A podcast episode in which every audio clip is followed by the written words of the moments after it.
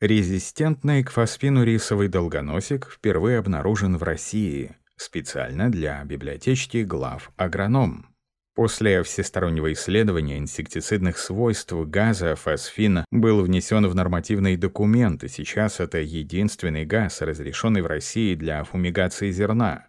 Фосфин широко используется во всем мире, и приобретение повышенной устойчивости, резистентности к нему вредителей хлебных запасов – проблема, с которой сталкиваются во многих странах. Например, резистентность к фосфину отмечена у некоторых вредителей в Марокко, в Бразилии, в Австралии. В России случаи резистентности насекомых к фосфину не зарегистрированы. В нашем обзоре представлены результаты изучения устойчивости природной лабораторной популяции рисового долгоносика к фосфину. Материал и методика. В опытах использовали имаго двух популяций долгоносика С. резая. Жуки ростовской популяции были собраны на одном из хлебоприемных предприятий Ростовской области, помещенные в лаборатории на зерно мягкой пшеницы влажностью 13,5% и выдержанные в термостате при температуре 25 градусов в течение двух месяцев до получения жуков-потомков первой генерации в необходимом для опытов количестве. Жуки другой популяции, лабораторная популяция, были взяты из лабораторной культуры, которая поддерживалась в лаборатории в течение более 55 лет без контакта с пестицидами. Жуков для опытов отбирали без разделения по полу и возрасту и помещали в стеклянные капсулы с небольшим количеством зерна. Сверху капсулу закрывали бязью.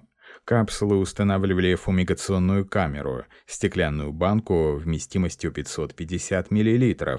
Сверху к банке через резиновую прокладку специальным зажимом герметично прижата металлическая крышка. К отверстию в крышке приварена металлическая трубка, на которую насажена резиновая трубочка, перешатая зажимом мора. В каждую фумигационную камеру помещали две капсулы, в одной из которых были жуки лабораторной, а в другой — жуки ростовской популяции. Фосфин генерировали из таблетки на основе фосфида магния. В стеклянную емкость наливали воду, подкисленную серной кислотой и помещали перевернутую раструбом вниз стеклянную воронку. На узкий конец воронки насаживали стеклянный цилиндр, верхний конец которого имел сужение до диаметра 6 мм. На этот узкий конец цилиндра надевали гибкую трубочку, пережатую зажимом мора. Цилиндр с трубочками заполняли водой до зажима мора. Таблетку помещали в полотняный мешок, который крепили к петле на одном конце металлической проволоки. С помощью проволоки таблетку подводили под воронку. Выделяющийся в результате реакции фосфин вытеснял воду из цилиндра и скапливался в верхней его части под зажимом мора. Этот газ в необходимом количестве забирали в микрошприц, прокалывая его иглой гибкую трубочку и переносили в стеклянные банки, камеры через резиновые трубочки на их крышках. До введения газа в банках создавали небольшое разрежение, а после введения газа давление в них выравнивали с атмосферным. Количество вводимого в фумигационную камеру газа обеспечивало необходимую его концентрацию. Всего исследовали смертность жуков при 11 концентрациях фосфина. Опыты проводили в трех повторностях, используя по 50 жуков каждый. Фумигационные камеры содержали в термостатах при температуре 25 градусов. Спустя 24 часа экспозиции банки с жуками дегерметизировали и дегазировали. Через сутки определяли состояние жуков в опытных и контрольных вариантах, подсчитывая количество живых и мертвых особей. Результаты наблюдений подвергали статистической обработке. Вычисляли среднюю смертность жуков из трех повторностей опыта в процентах. Концентрации газа переводили в десятичные логарифмы, проценты смертности в пробиты смертности. Используя пробитый анализ, устанавливали математическую зависимость смертности в лабораторной ростовской популяциях долгоносика от концентрации фосфина. По уравнению регрессии рассчитывали концентрацию, при которой гарантируется гибель 99,9% популяции жуков в течение 24 часов экспозиции при температуре 25 градусов. Результаты и обсуждения. Результаты оценки смертности в лабораторной ростовской популяциях после фумигации фосфином в разных концентрациях приведены в оригинале статьи на главагроном.ру в специальной таблице. На ней видно, что самые чувствительные жуки лабораторной популяции начали отмирать при концентрации фосфина 15 мг на кубический метр. Все жуки погибли в узком диапазоне от 15 до 25 мг на кубический метр. Наиболее чувствительные к фосфину жуки ростовской популяции начинают погибать при более высокой концентрации фосфина – 20 мг, чем жуки лабораторной популяции. С другой стороны, наиболее устойчивые жуки ростовской популяции стойко переживали фосфин в максимально испытанной концентрации – 40 мг на кубический метр. Во втором столбце таблицы, присутствующей в оригинале статьи на главагроном.ру, даны уравнения регрессии, в которых y пробит смертности, а x – десятичный логарифм концентрации фосфина.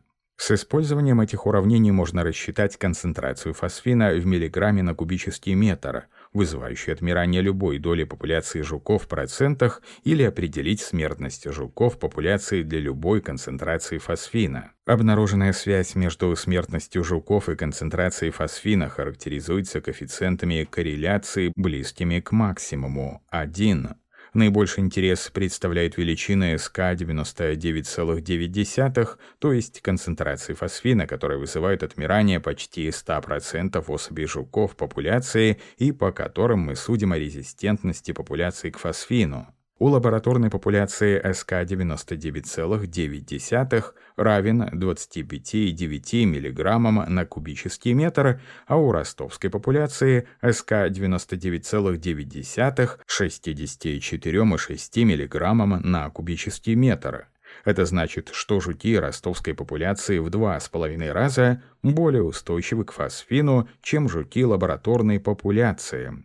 Режимы фумигации фосфином зерна включенные в нормативные документы, были установлены учеными на основании изучения устойчивости к фосфину лабораторных популяций насекомых, которые использованы в экспериментах в качестве эталона.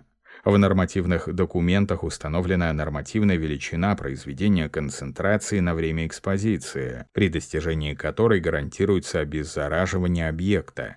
Исполнители производственной фумигации зерна обязаны периодически измерять концентрации фосфина и рассчитывать величину ПКЭ. По достижении ею нормативного значения можно прекращать экспозицию и дегазировать зерно.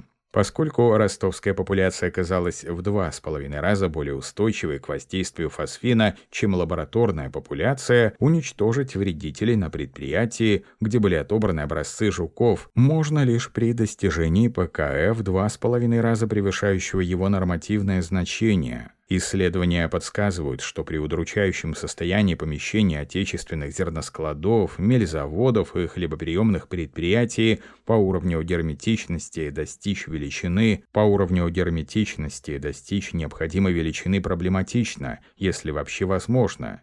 Из этого следует вывод о бесполезности и опасности фумигации фосфином на предприятии в Ростовской области, где отбирали для исследования на резистентность к фосфину образцы жуков. Бесполезна она потому, что при рекомендованных режимах фумигации больших утечках фосфина из-за недостаточной герметичности зернохранилищ уничтожить в зерне насекомых невозможно и любая фумигация фосфином будет неэффективной. А опасность же ее в том, что при каждой фумигации будут выживать самые устойчивые насекомые-родители, которые в последующих поколениях дадут более резистентное к фосфину потомство.